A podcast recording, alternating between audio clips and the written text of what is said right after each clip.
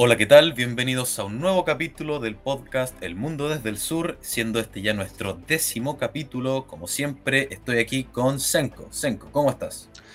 Hola, Jaque. Eh, bien, ¿y tú cómo estás? Eh, ¿Listo para hacer este nuevo capítulo? Emocionado. Ya, ya llevamos 10. Este, este sería el décimo capítulo. Llevamos 9. Eh, y contento por tener aquí también un, un invitado, espero que lo, presentes. Así es, procedo a, presentarlo. Estamos aquí con Max Bustos. Max Bustos es licenciado en Comunicación Social de la Universidad de Chile. ¿Cómo estás, Max? Aquí, muchas gracias, Jaque, muchas gracias, Senko, por invitarme a su programa. Estoy emocionado.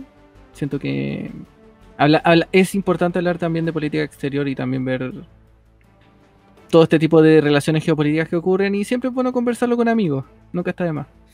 Así es. Senko, ¿por qué no nos cuentas qué tenemos en tabla para el día de hoy? Bueno, la tabla del día de hoy está bastante interesante, a mí me gusta mucho. Vamos a hablar primero sobre el caso de este joven que hace, un hace poco tiempo se, pensaba, o, lo que estaban diciendo los medios, es que fue brutalmente golpeado en Madrid, pero resulta que parece que la realidad es otra. Después vamos a tocar el tema de, Bolsonaro, de las movilizaciones que, han existido en Brasil a favor y en contra de él, eh, por todo su tema con la, con la Corte Suprema del país. Y finalmente vamos a eh, retomar el tema de Afganistán eh, desde, desde que lo dejamos la última vez que hablamos de, este país. Así que ese, eso es lo que vamos a hablar hoy día. Vamos con, con todo, creo yo. Bueno, entonces procedamos con el primer tema, esta eh, situación tan polémica, ¿verdad? Que ocurrió en España, en eh, Malasaña, si no me equivoco, donde se supone que un joven había eh, sufrido una brutal agresión por motivos de homofobia, una agresión grupal, ¿verdad? Se hizo muy, muy polémico, muchas autoridades del país lo tomaron bastante personal y, levantaron una bandera política, eh, apuntaron con el dedo a sectores de la derecha más conservadores y tradicionalistas como Vox, por ejemplo, eh, debido a que se supone que esta homofobia estaría aumentando ferozmente en España por culpa de, la ultra, hiper, mega derecha, ¿verdad? Pero al parecer esto no fue así. Max, eh, ¿qué nos puedes contar sobre este tema? Bueno, lo que les puedo comentar con respecto a este tema es que Principalmente todo esto fue una invención. Esto fue un, una denuncia que se hace el día domingo pasado, donde se, detalla esta situación de, haber sido víctima de un grupo de un grupo de encapuchados por parte de un joven en Malasaña. Pero posteriormente, en ayer principalmente, sale a la luz de que esto fue un acto consensuado, ya que estaba encubriendo un acto de sadomasoquismo que tenía con su pareja. Entonces, la diferencia que hubo con toda esta situación es que intentó decir una cosa para ocultar algo que está penado por la ley por la ley española y llevó a un conflicto político que actualmente está está aún en, aún en desarrollo y que acarrea consecuencias que son gravísimas ya que esto como al ser un falso delito si mal no recuerdo, ¿qué dice el Código Penal de, España con respecto a esto? El que ante alguno de los funcionarios señalados en el artículo anterior, que este es el artículo 457, que tiene relación con el tema de la simulación de un delito, el artículo 456 del Código Penal Español, simular ser responsable o víctima de una infracción penal o denunciar una inexistente, provocando actuaciones procesales, será castigado con la multa de 6 a 12 meses. ¿Qué quiere decir esto? Que posiblemente la persona que denunció esto de manera fraudulenta pueda terminar en la cárcel 6 a 12 meses.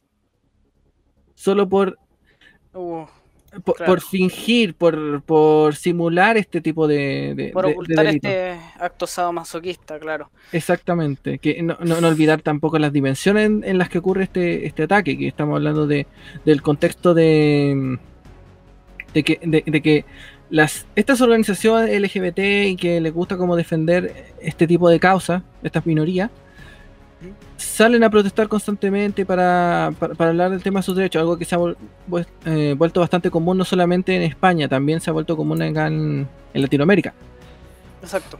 Entonces en ese contexto ocurre todo esto y tenemos ese, ese detalle de por así decirlo, de, que sale una persona hablando de que tiene escrito maricón con cuchillo en una nalga, con una cruz invertida. Y que lo denuncia como un acto de odio. Y al final resulta que no es un acto de, odio, es para encubrir una relación sadomasoquista. Exacto, y de hecho esta relación sadomasoquista ni siquiera fue con la pareja. Y estoy leyendo una noticia de abc.es, un ¿Ah, eh, medio digital español. Eh, y el chico estaba tan preocupado por esto, ah, inventó toda esta acusación de que ocho personas lo habían agredido por, ser homosexual. Eh, pero sin embargo, lo, lo, que resultó fue que él tuvo un encuentro sexual con dos personas eh, a escondidas, evidentemente, su pareja, no quería que su pareja se enterara, eh, y lo dejaron marcado con un cuchillo, como Max eh, acaba de decir. Por lo tanto, su pareja en algún momento se iba a enterar y prefirió inventar toda esta situación que terminó teniendo una gran consecuencia política en España. Senko, no sé si sabes lo que ocurrió en relación a, este tema y sus consecuencias políticas. Bueno, me imagino, y, he sabido que, que se generaron este, intentos de hacer banderazos y, movimientos para hacer, para hacer, ruido, para, porque la situación, si uno la toma como lo dice en la noticia, por supuesto que es, preocupante. Eh, que anden eh, ocho encapuchados en las calles de Madrid buscando gente homosexual para, atacarla. Pero, pero ese no es el caso. Ese no es el caso y por lo tanto, se, eh, por así decirlo, envenena todo lo que haya, lo que, lo que haya tratado de, bueno, no tratado, si, como sabemos, las intenciones del joven era básicamente esconder su mentira, esconder su, su, ni siquiera su, homosexualidad, sino que esconder su, su, su eh, eh, ¿cómo se llama?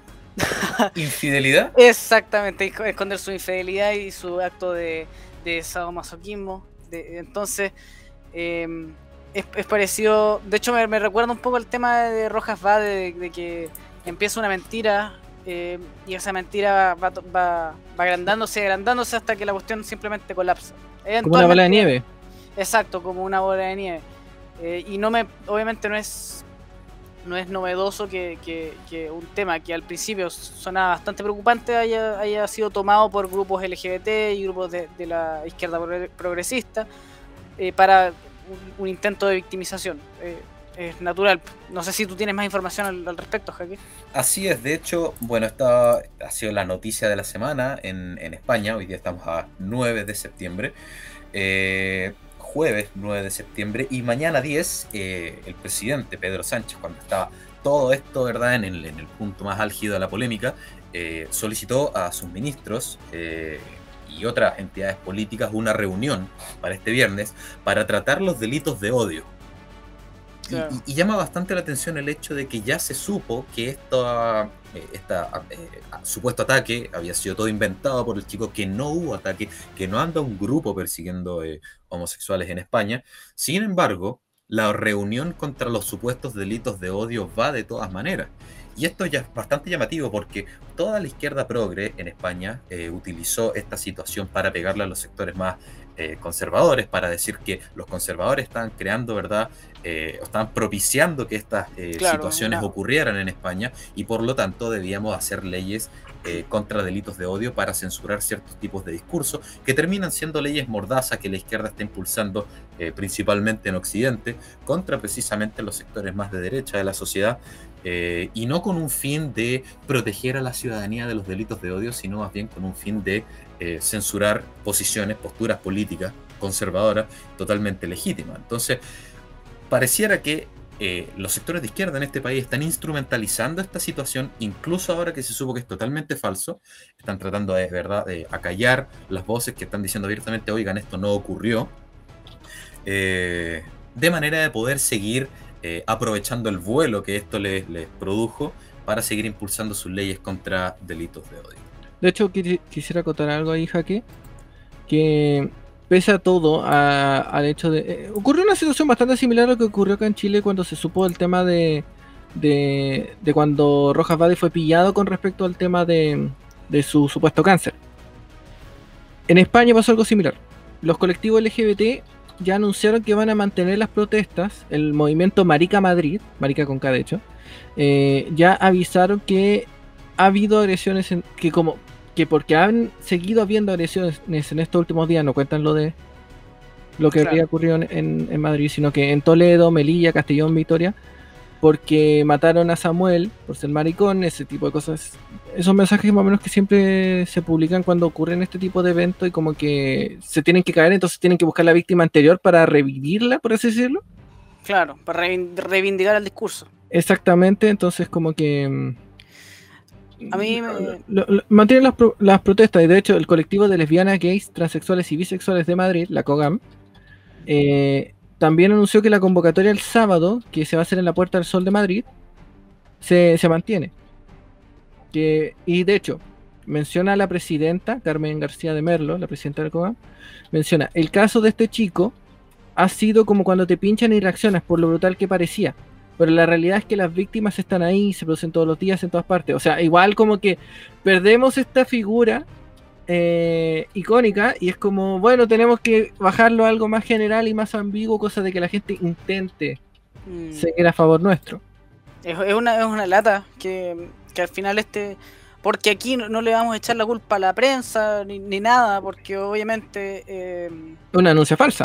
claro, es un- la noticia es falsa, pero el- porque el joven dijo que, que eh, mintió y la policía le creyó su mentira por un tiempo. Eh, eventualmente yo creo que salió a la luz porque seguramente su historia empezó a tener este incongruencias, cosas así. De hecho, la, te- terminan pillando esto porque re- empiezan a revisar las cámaras de seguridad y la empiezan a cotejar de que no calzan los tiempos de las Mm. cosas que supuestamente ocurrieron. Entonces, como que no, no, no, no, no habían, no había coincidencia entre el discurso de la persona y lo que, lo que decían los testigos y las cámaras de seguridad. Porque de hecho, ese, ese era el problema.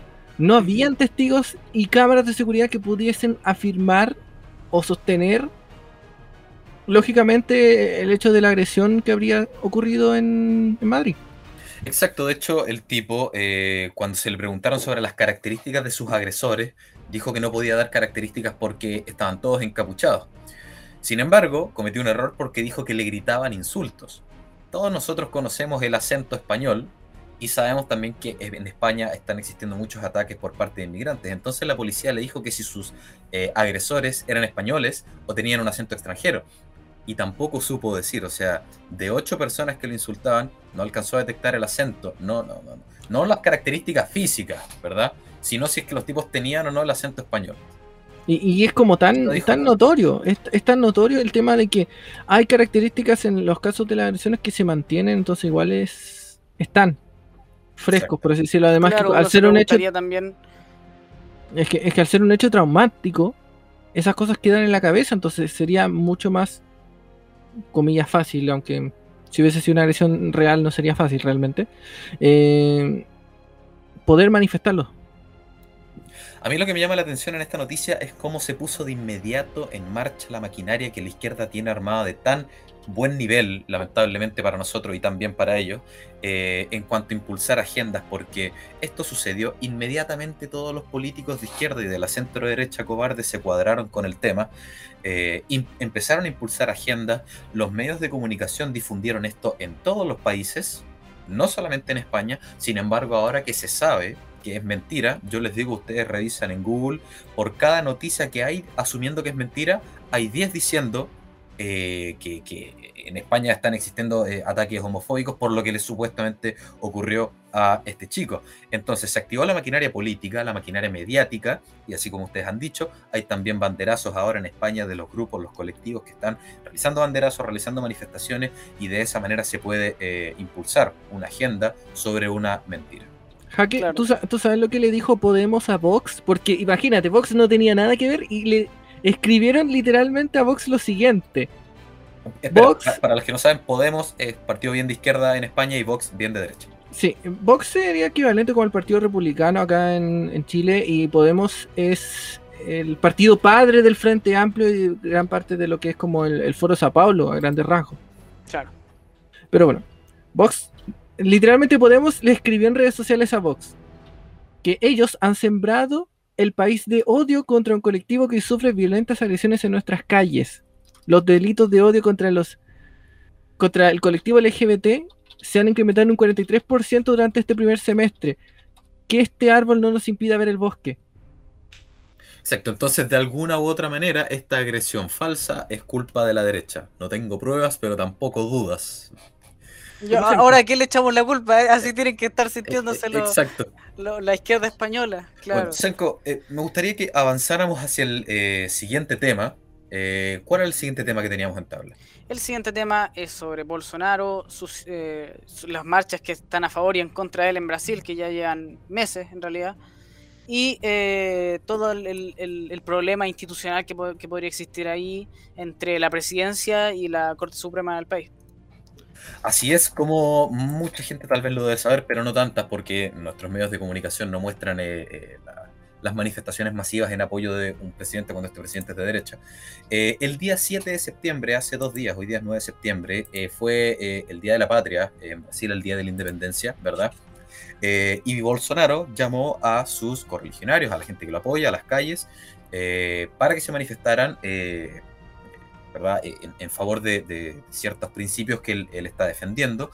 Porque en Brasil está sucediendo una, una situación bastante interesante y de la cual en Chile se sabe poco, Em, y es que desde que Bolsonaro asumió, y algunas activistas de derecha en Brasil lo han dicho, como Sara Winter, eh, ha sido un presidente más bien eh, simbólico antes que eh, caracterizado por su enorme poder político. ¿Por qué? Porque Brasil tuvo muchísimos gobiernos seguidos de la izquierda eh, brasileña y los gobiernos de izquierda no pasan en vano. Pasó aquí en Chile cuando gobernó Bachelet dos veces. Bachelet construyó una maquinaria en el Estado de manera que cuando Bachelet saliera, la izquierda pudiera refugiarse en esa institucionalidad y hacerle la pelea al siguiente presidente. Y algo así ocurrió en Brasil con la agravante de que esa maquinaria se construyó en el Poder Judicial, que eh, eh, valga la redundancia, es muy poderoso porque es el poder del Estado que tiene la capacidad para mandar gente a la cárcel. Eh, y este poder judicial, el Tribunal Supremo Federal, que es como la Corte Suprema en Chile, eh, está dominado por jueces que todos son siempre cercanos al partido de Lula da Silva. De hecho, fueron estos jueces los que finalmente sacaron a Lula da Silva de la cárcel y que le permitieron que ahora Lula da Silva pueda presentarse.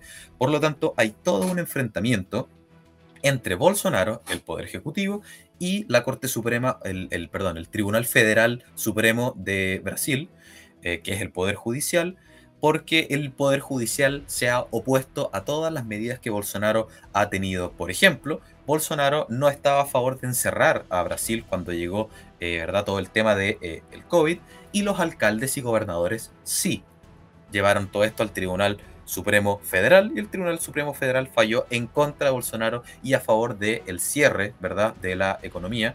Y la izquierda terminó ganando, eh, imponiendo sus ideas, que si bien no ganaron eh, en el Ejecutivo, terminaron imponiéndolas a través del Tribunal Federal Supremo, que en Brasil tiene mucho poder político. Max, ¿qué sabes de este tema?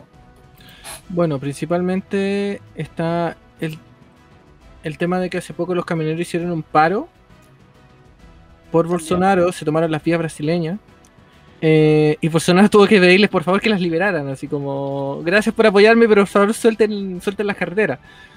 Eh, es complejo el tema de cómo se ha construido todo, todos estos cimientos de poder eh, de la izquierda, al menos en, en Brasil, principalmente porque los brasileños son los que terminan mandando el eje. son los que mueven normalmente. Hay dos países que normalmente mueven el eje en Latinoamérica a nivel de lo que es em, el eje político. Que uno es Chile y el otro es Brasil. Entonces, cuando Brasil se va mucho hacia la izquierda, el eje en general de Latinoamérica completo se mueve más hacia la izquierda. Y cuando Chile se mueve hacia la derecha, se mueve todo el resto menos Brasil. Exacto. Y ahora Brasil está teniendo la situación que hace años vivía Chile. Que era como de a donde él se mueve, se mueve el resto. Lo que nos lleva también al escenario de, si bien las convocatorias de Bolsonaro han sido masivas, no han sido tan masivas como debiesen, como, se supone debieran ser para un país que cuenta con 221 millones de habitantes, si mal no recuerdo.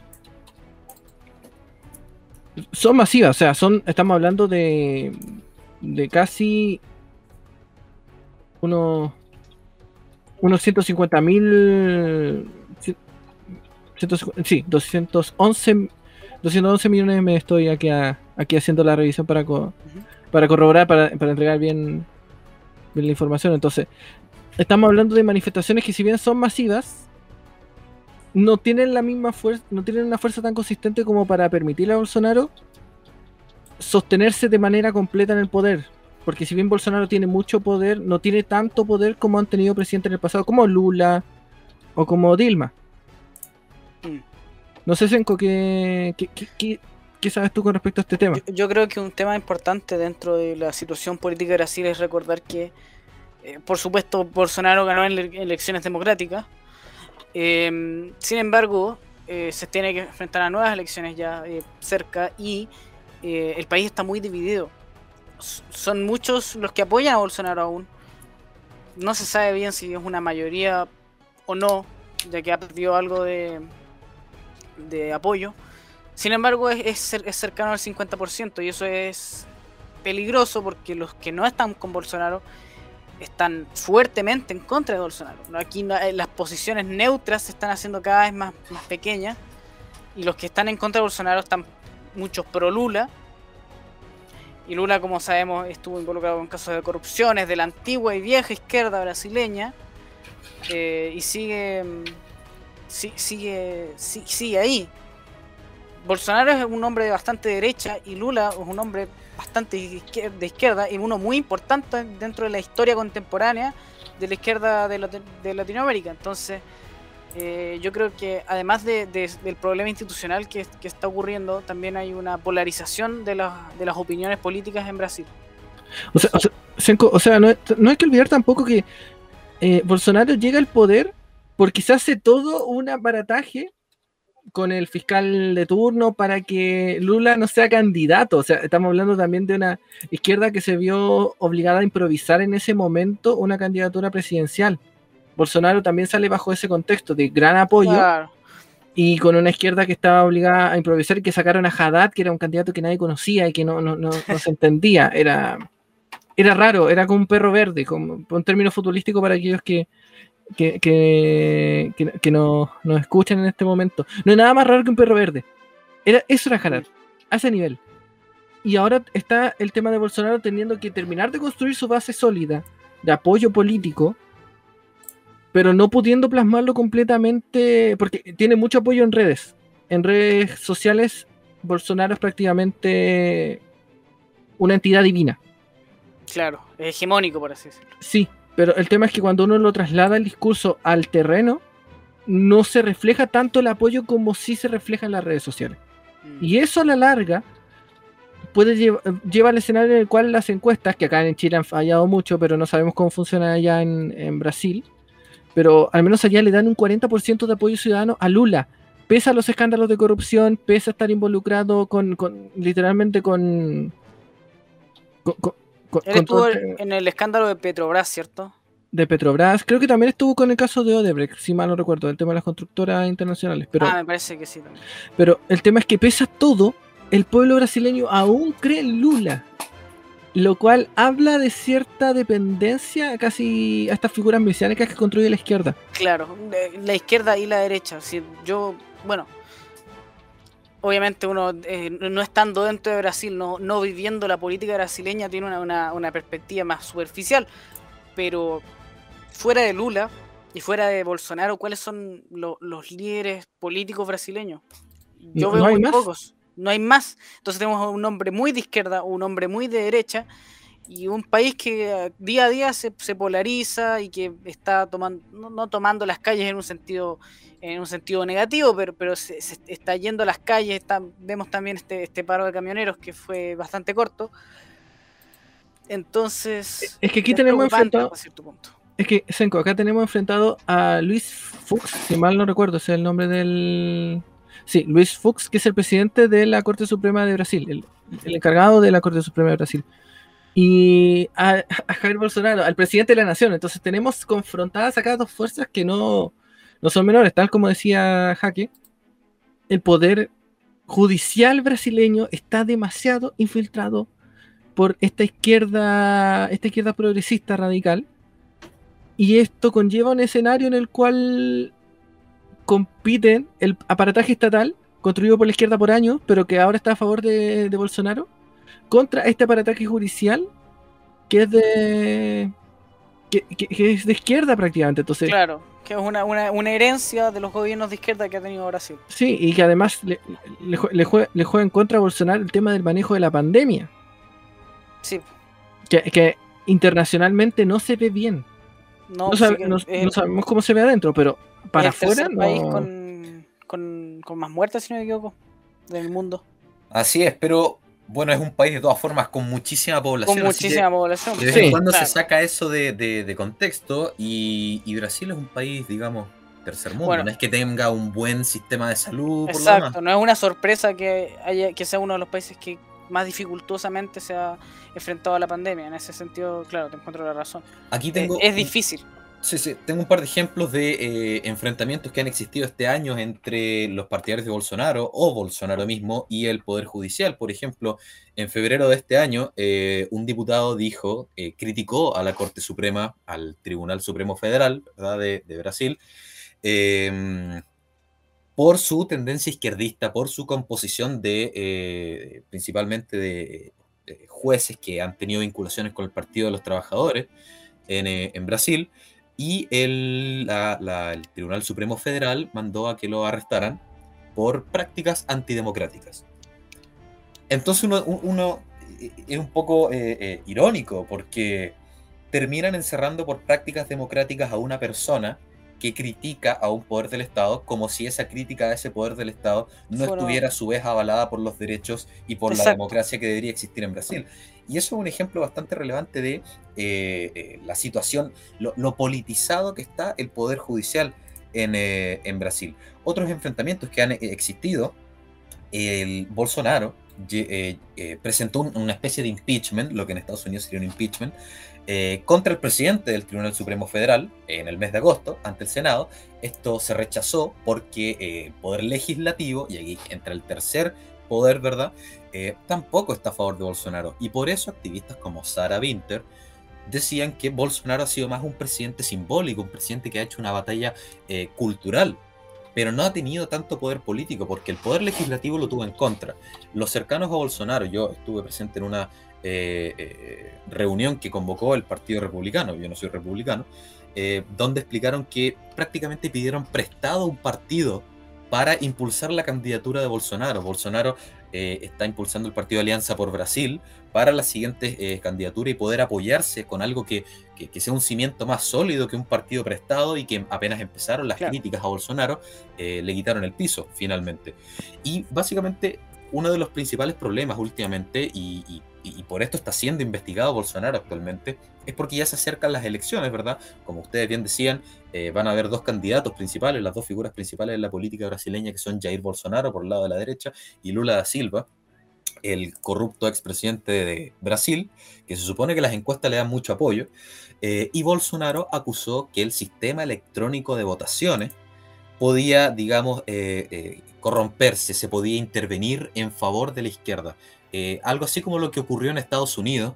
Un discurso eh, similar al de Trump, de hecho. Exacto. De, criticar el proceso eleccionario y el contexto en el cual se da. Entonces, totalmente. Eh, Básicamente eso hizo que nuevamente se enfrentara el poder ejecutivo y el poder judicial porque el Poder Judicial, el Tribunal Supremo Federal, aprovechó esta declaración para eh, acusar también a Bolsonaro de prácticas antidemocráticas porque está criticando el sistema de eh, votación. Entonces parece que cualquier crítica al sistema puede ser penado bajo este, esta figura de prácticas antidemocráticas que impone el Tribunal Supremo Federal. Claro, es, es paradójico, porque al final una de las bases de la democracia es la discusión de ideas y es la crítica a las autoridades también. Entonces, si, no se puede criticar a una, autoridad dentro de una república, eh, da, para sospecha. ¿Por, qué esta autoridad no quiere ser criticada y se siente libre de, cualquier crítica? Siendo incluso un delito o existiendo penas o siendo peligroso, el, siquiera cuestionar sus decisiones. Entonces... Es que, ahí también hay que ver el tema de que en general la izquierda siempre ha construido esta imagen de que yo estando en la institucionalidad puedo criticar cualquier institucionalidad que exista. Puedo criticar al Poder Judicial, puedo criticar al Poder mm. Legislativo, puedo criticar al Poder Ejecutivo, incluso siendo parte de él. Existe esa hipocresía. En la derecha no es tan habitual, no es, no es muy común un líder del peso que tiene Jair Bolsonaro. no, no, no, es, no es normal que la persona que es de derecha, estando dentro de la institucionalidad, critique a otro poder porque en general la persona de derecha es respetuosa de la institucionalidad, es respetuosa del orden. Entonces es muy raro y si Bolsonaro ha tenido que llegar al punto de decir que esto es prácticamente, de que, de que prácticamente está completamente ideologizado el poder judicial, hay que tomarlo en cuenta, porque no es normal, no es común, y cuando, y, y para una corriente que históricamente nunca ha sido proclive a denunciar estas clases de cosas, porque en general siempre se ha sido, la derecha en general en Latinoamérica siempre ha sido más bien tibia, como de aceptar ya, de intentar convivir con estos grupos extremos, de intentar acercarlos. Cuando se hace la denuncia es porque ya la situación pasó varios límites. Y como diría, y tomando un poco lo, prestado a los españoles que estábamos analizando antes, se pasaron seis pueblos en este caso, sí, se pasaron muchas partes y se tuvo que llegar al punto en el que hay protestas actualmente en Brasil. Y bueno, esperamos, la, verdad yo espero que eh, Bolsonaro sea nuevamente presidente de Brasil ya con un partido eh, a su favor que tenga representación al poder legislativo, porque entre el Ejecutivo y el Legislativo proponen eh, jueces para el Poder Judicial, que está tomado por la izquierda. Esta misma activista, perdón que la saque por tercera vez, Sara Winter, pero es que se escribe Sara Winter con, con W. Eh, yo le pido a la gente que por favor busque sus videos. Ella también ha sido perseguida y ha denunciado como el Tribunal Supremo Federal de Brasil ha perseguido solamente activistas conservadores bajo esta misma figura legal de prácticas eh, antidemocráticas. En relación al apoyo que Bolsonaro está eh, teniendo, eh, es actualmente, de acuerdo a las encuestas, que no sabemos si es, confiable, porque la mayoría de, los medios de comunicación en Brasil son pro-laboristas, son pro-izquierda, Bolsonaro tendría un 30% de apoyo. Y esto sería lo más bajo que Bolsonaro ha estado en su en su gobierno. Eh, comparémoslo con Sebastián Piñera, que aquí ha estado bajo el 10%. Él es claro. el, mínimo de Bolsonaro es un 30%. Bajo el 5 inclusive a veces. De hecho, uh -huh. llegó un momento en que prácticamente nadie avalaba al, al presidente Piñera en Chile. Eh, y bueno, esta chica Sara Winter dijo que cuando Bolsonaro llegó al poder, él tenía 35 mil, eh, digamos, puestos para el Estado que él podía nombrar con gente, eh, digamos, de su tendencia política por eh, su eh, pensamiento de que el Estado debe ser más bien pequeño para modernizarlo, dijo no van a ser 35.000, va a ser la mitad, 17.000, y cuando tenían que nombrar a estas 17.000 personas para que trabajaran en distintos sectores del Estado, uh, se dieron cuenta de que en Brasil la derecha estaba tan atrasada que no habían 17.000 personas para ocupar esos cargos, no habían 17.000 personas de derecha formadas en derecho, en ciencia política, en sociología, en administración pública. Faltaban personas así que trabajaran en Brasil. Eso hizo que gran parte de las personas que trabajan en el Estado de Brasil tampoco sean de derecha. Por lo tanto, Bolsonaro tiene absolutamente todo en contra. Lo único que tiene a favor es, a ver, la gente que ha salido a la calle, y las policías, ¿verdad? Las Fuerzas Armadas, que siempre ha sido muy importante tenerlas a, a, su favor porque son los que finalmente pueden ejercer eh, la fuerza.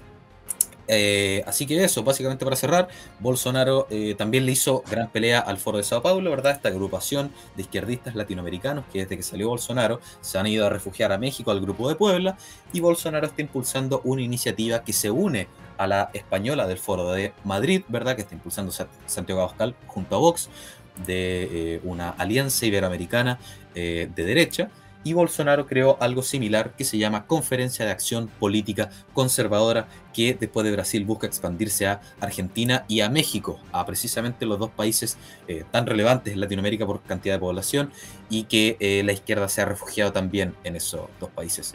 Es como, es como el intento que tuvo Piñera en su momento de crear el Grupo de Lima, más o menos, como de... pero de, llevado de buena manera en este caso. Exacto, eh, eh, llevado de buena manera y, y, con más fuerza porque Piñera no tiene la fuerza y el Grupo de Lima lo componía gente como Macri, como Duque, eh, que no han tenido la fuerza para imponerse a la, a la izquierda de sus países. Mm. Senko, nos queda poco tiempo, pasemos rápidamente al último tema. ¿Cuál era el último tema en tabla? En el último tema de, ta de la tabla vamos a hablar sobre, eh, sobre la situación actual en Afganistán, desde lo que lo último que, que tocamos, que fueron la retirada de, de las tropas estadounidenses del, del país. Así es. Eh, bueno, como, como, bien decía Senko, la última vez que nosotros hablamos de Afganistán, me parece que este es el tercer capítulo donde nosotros tocamos este tema.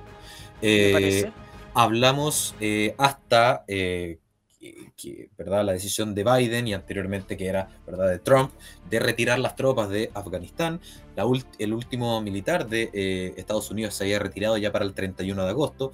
Ya han pasado aproximadamente 10 días desde que se retiró el último militar de Estados Unidos y gran parte militares de la OTAN. Eh, por lo tanto, me gustaría que, nos contaras, Max o Senko, cómo ha sido la situación en estos 10 primeros días de los talibanes al poder en Afganistán. O, sea, yo creo que te podría conversar más del hecho de que los chinos ya avisaron de que van a donar millones a Afganistán, pero es como, vamos a pasar dinero y además es posible que se escapen algunos terroristas. esto, lo, esto lo publicó la Dutch Level hace algunos días atrás, de que el ministro de Relaciones Exteriores de China, Wang Yi, eh, anunció que Pekín le va a donar 31 millones de dólares en cereales y vacunas a Afganistán.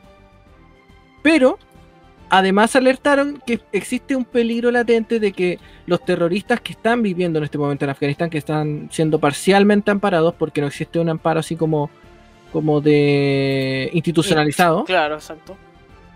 Es posible que escapen a los países vecinos y se puedan infiltrar. ¿Lo dijeron los mismos chinos? Lo dijeron los mismos chinos. Entonces estamos hablando de un escenario en el cual esto ya se puede empezar a ramificar y el acuerdo original que tenía Trump con los talibanes se puede estar rompiendo. Es posible. porque yo creo que esto ya lo deben haber mencionado en algún momento, pero Trump tenía una, un acuerdo original de que de, de intentar, intentar sacar tropas de Afganistán. Y para eso hizo trato con los talibanes de una manera en la cual los talibanes aseguraron que no iban a promover actividades terroristas en Estados Unidos ni en el resto del mundo, en el resto del mundo por un periodo de tiempo, pero en Estados Unidos así como definitivamente. Claro. Entonces, se, genera esta situación en la cual Afganistán posiblemente no lo haga, pero si afganos se vayan a otros países a generar estas situaciones. Exacto, uno de los motivos, de hecho, por los cuales China quiere congraciarse, quiere tener buenas relaciones con los talibanes, eh, bueno, son dos motivos. Primero, eh, China y Afganistán eh, limitan, más bien un puente bastante angosto de, territorio, pero son dos países que limitan.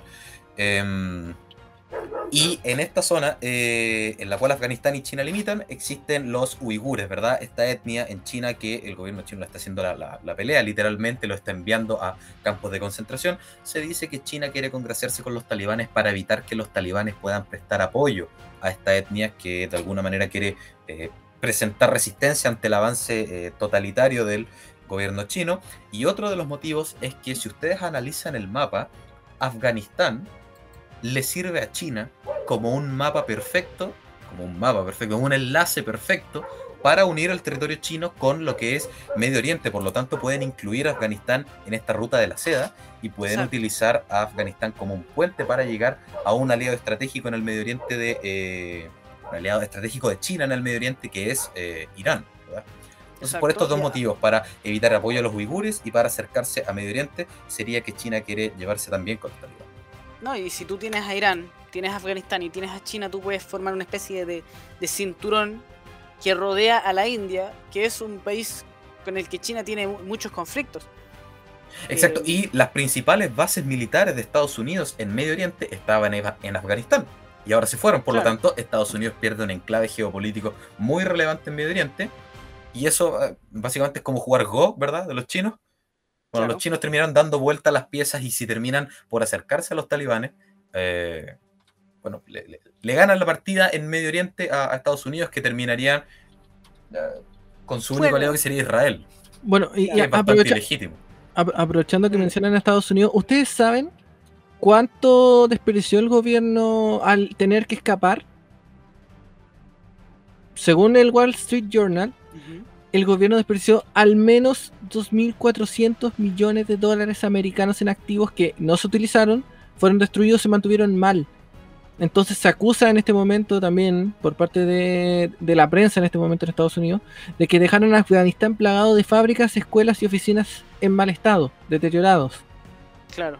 Entonces, porque no olvidar la, también la cantidad de armamento, porque la evacuación que se hizo por parte de Estados Unidos iba siendo coordinada durante Trump, por así decirlo, Estaba planificada, tenía una ejecución más o menos lógica, pero con Biden ese plan como que algo pasó con ese plan y dejaron un montón de elementos militares así como porque sí y nos vamos y, y, estamos hablando de un escenario que puede ser complicado en el futuro eh, en caso de que los talibanes no sean capaces de conservar el poder, que de hecho la esperanza de paz que existe en esa región geopolítica es que Afganistán mantenga la paz por medio de, de la fuerza de los talibanes, o sea, se les confía a estos protectores de terroristas que mantengan la paz lamentablemente, porque hay un vacío de, poder en ese, en ese país, especialmente desde que se retiró de Estados Unidos y lo está llenando los, los, talibanes.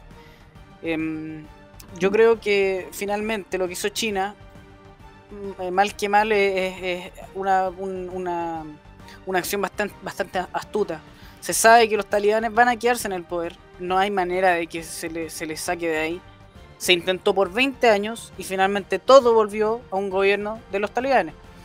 Em, bueno, de hecho los chinos también, en la uno, de los portavoces de la Cancillería china, que es Wang ben, eh, Wenbin, eh, también apuntaba que desde el gobierno chino se respeta la independencia y se apoya la elección del pueblo afgano acorde a su situación nacional. La elección del pueblo afgano. Sí, eh, ese es, ese es el lenguaje que se está manejando. También afirmaron que los talibanes son una fuerza militar y política crucial en Afganistán y que espera que ellos desempeñen un papel importante en un futuro proceso de paz en la región. O sea, como te venía diciendo antes, o sea, se espera que aquellos que fomentaron el terrorismo de manera internacional amparando grupos como Al Qaeda, mm. de alguna forma mágica ahora sean los, eh, los salvaguardas de la paz. Mira, me llama bastante la atención eso, porque ah, no sé si ustedes saben, pero a ver, se fue eh, eh, Estados Unidos de eh, Afganistán y de inmediato revivió ISIS, ¿verdad? Y volvimos a saber de ISIS. Y parece que, claro, ISIS-K, em, los talibanes no se llevan tan bien con ISIS. Ah, y por lo tanto, al parecer ahora Estados Unidos que combatió a los talibanes va a tener que volver a aliarse con los talibanes Ah, y no es primera vez que Estados Unidos se lee con los talibanes, porque muchas fuentes como, como RT, por ejemplo, eh, han denunciado que eh, básicamente los talibanes son un Frankenstein de Estados Unidos, porque los talibanes antes de que Estados Unidos llegara eran eh, tribus, ¿verdad? Que vivían en las montañas, que tenían pequeñas peleas tribales. Sin embargo, frente a la expansión de la Unión Soviética, la CIA fue a Afganistán a armar a los talibanes para frenar el avance soviético y después de que los armaron, esta creación se les volvió en su contra. Y ahora la verdad es que están más armados que nunca, porque junto con el hecho de que a Estados Unidos se le olvidaron miles de millones de dólares en armamento, está el hecho de que Estados Unidos invirtió otros miles de millones de dólares en el armamento de las Fuerzas Armadas de Afganistán, que se supone que iban a limitar el avance talibán y que terminaron todas desertando, porque al parecer no estaban tan bien preparadas. Y todo el, el armamento, ¿verdad? Eh, Fuerza Aérea de Afganistán, incluso ahora está todo a favor de los talibanes. Y Estados Unidos está empezando a negociar con los talibanes para ver si es que los talibanes, ahora que se tomaron el poder, pueden frenar el avance de ISIS que revivió justo ahora que Estados Unidos se retira. De, hecho, para precisar los elementos que se están quedando, hay alguno, hay un listado del Wall, Street, eh, del Wall Street Journal de los elementos que Estados Unidos habría dejado, algunos de los más de, como proyectos que están que quedaron ahí como votados, por así decirlo, que están los aviones G222, está un hotel de lujo en Kabul, que costó 85 millones de, dólares. Un hotel de lujo. Sí, todos estos elementos dejados por Estados Unidos. Escáneres de vehículos para los cruces fronterizos de Cherkam, Bandar y Torkam, que costaron 5.6 millones de dólares.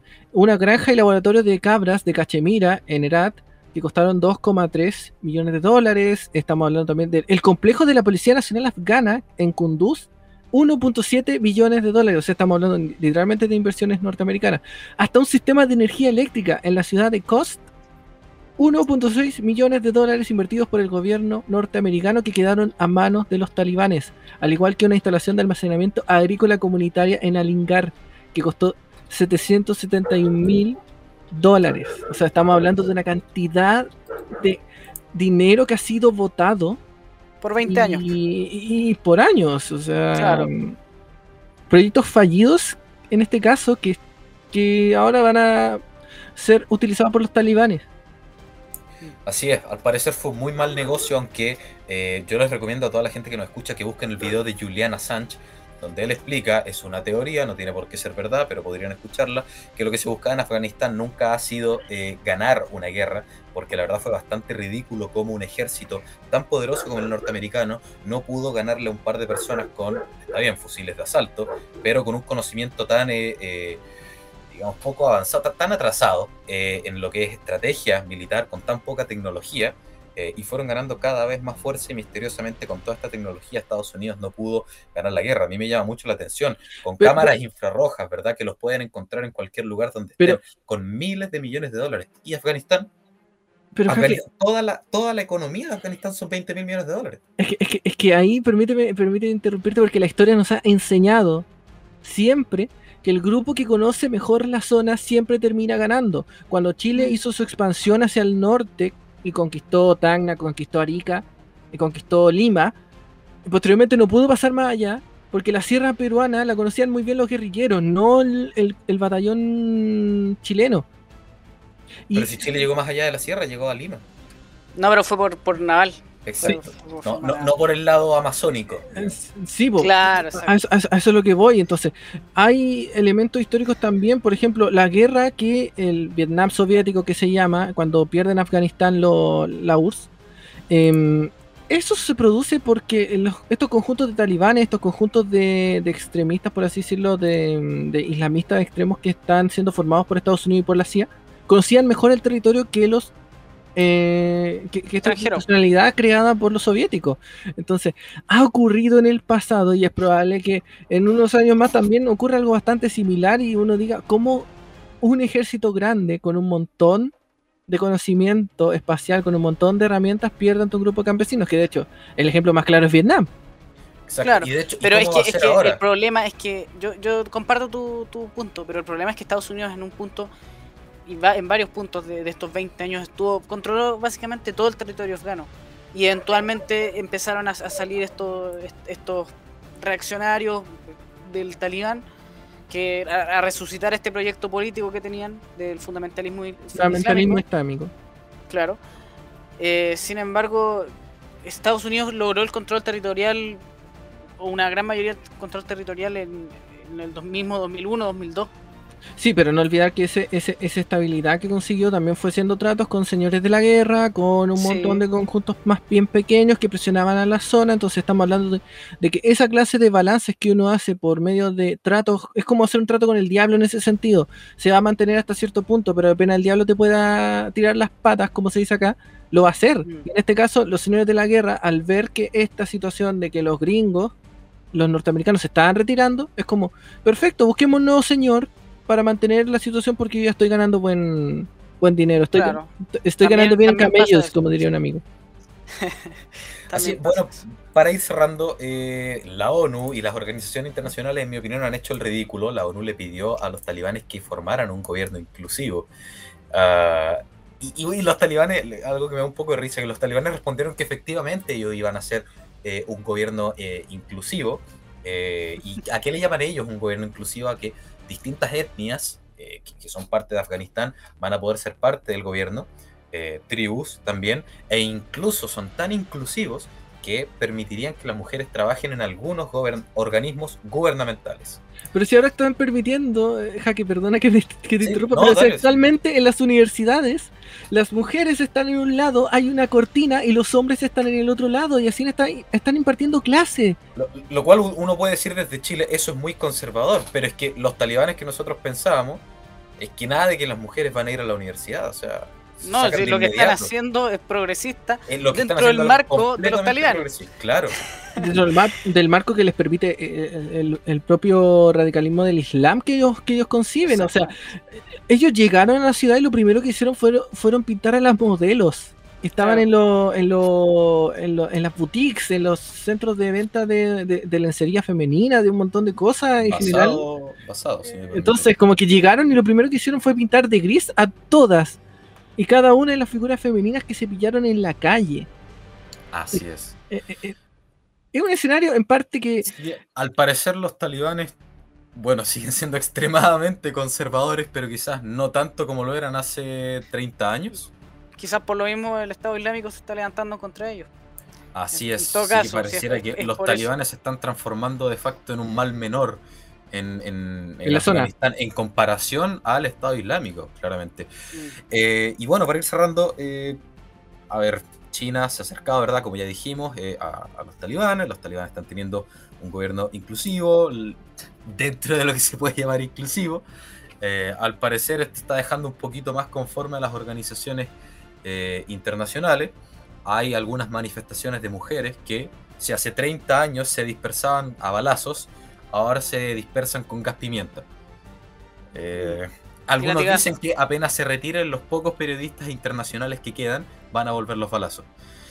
Esperemos que esto no ocurra, ¿verdad? Eh, y que las negociaciones entre Occidente y los talibanes puedan salir de la mejor manera para las personas que viven en eh, Afganistán. Así que bueno, básicamente, al parecer esto ha sido todo. No sé si alguno de ustedes quiere agregar algo más. No, nada más por mi parte. Por mi parte tampoco. Entonces, muchas gracias, muchas gracias Max por estar con nosotros en este capítulo. Muchas gracias Senko que eh, después de un par de semanas hemos vuelto a sacar un capítulo del mundo desde el sur. Y a la gente le pedimos que nos eh, sigan verdad en redes sociales, en Dextera-Domini en Instagram. Nos vemos en el próximo capítulo. Yo soy Jaque, como siempre les digo que hagan ejercicio, necesitamos gente muy fuerte para cambiar este país. Muchas gracias y nos vemos en la próxima.